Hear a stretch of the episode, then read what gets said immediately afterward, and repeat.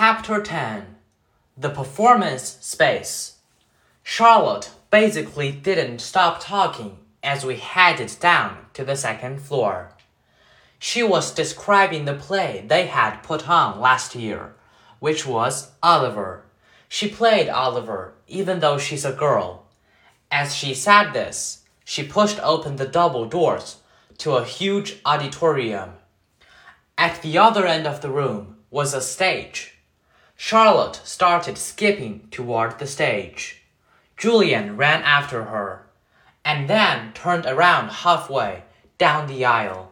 Come on, he said loudly, waving for me to follow him, which I did.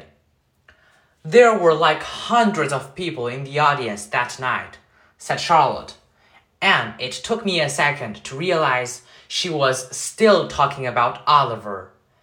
I was so, so nervous.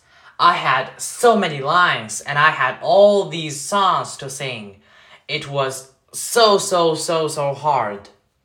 Although she was talking to me, she really didn't look at me much.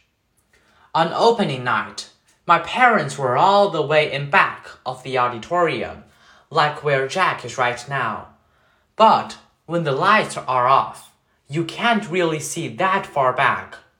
So I was like, Where are my parents? Where are my parents? And then Mr. Resnick, our theater arts teacher last year, he said, Charlotte, stop being such a diva. And I was like, Okay. And then I spotted my parents and I was totally fine. I didn't forget a single line. While she was talking, I noticed Julian staring at me out of the corner of his eye. This is something I see people do a lot with me. They think I don't know they're staring, but I can tell from the way their heads are titled. I turned around to see where Jack had gone to. He had stayed in the back of the auditorium like he was bored. We put on a play every year, said Charlotte. I don't think he's going to want to be in the school play, Charlotte, said Julian sarcastically. You can be in the play without actually being in the play, Charlotte answered, looking at me. You can do the lighting, you can paint the backdrops. Oh, yeah, Hoopy, said Julian, twirling his finger in the air. But you don't have to take the theater arts elective if you don't want to, Charlotte said, shrugging. There's dance, or chorus, or band, there's leadership.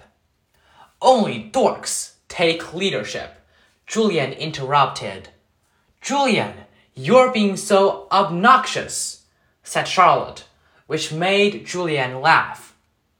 I'm taking the science elective, I said. Cool, said Charlotte. Julian looked directly at me. The science elective is supposedly the hardest elective of all, he said. No offense, but if you've never ever been in a school before, why do you think you are suddenly going to be smart enough to take the science elective? I mean, have you ever even studied science before? like real science, not like the kind you do in kits. Yeah, I nodded. He was homeschooled, Julian, said Charlotte. So teachers came to his house? asked Julian, looking puzzled. No, his mother taught him, answered Charlotte. Is she a teacher? Julian said. Is your mother a teacher? Charlotte asked me. No, I said.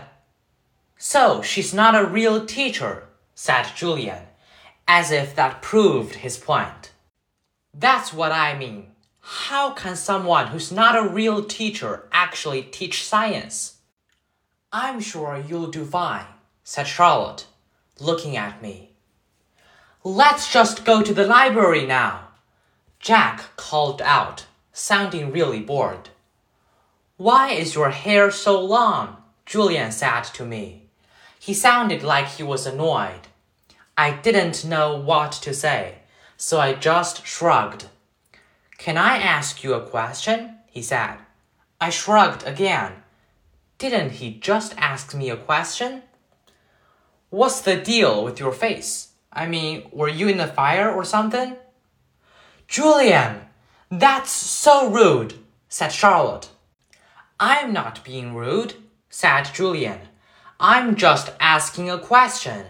Mr. Tushman said we could ask questions if we wanted to. Not rude questions like that, said Charlotte. Besides, he was born like that.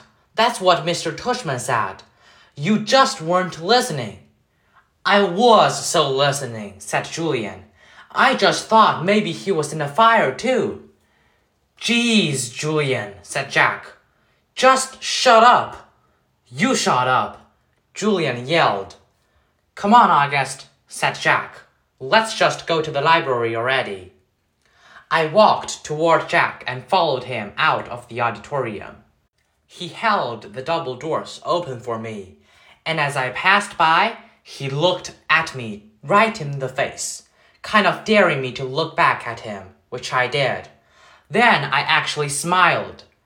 I don't know. Sometimes when I have the feeling like I'm almost crying, it can turn into an almost laughing feeling.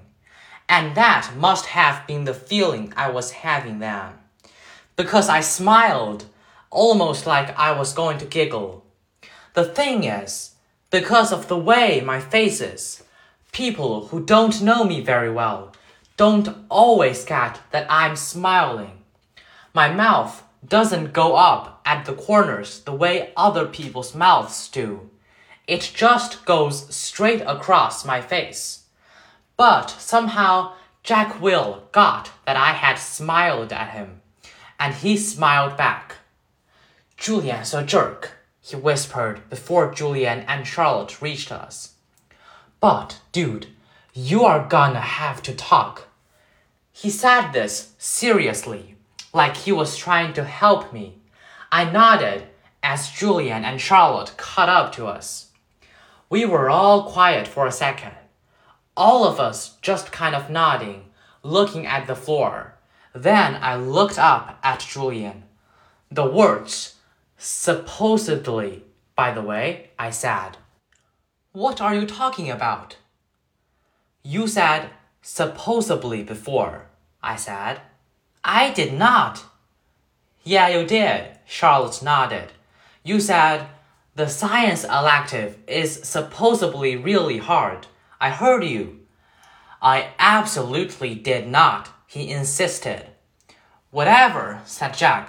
Let's just go. Yeah, let's just go, agreed Charlotte, following Jack down the stairs to the next floor. I started to follow her, but Julian cut right in front of me, which actually made me stumble backward. Oops! Sorry about that, said Julian. But I could tell from the way he looked at me that he wasn't really sorry at all.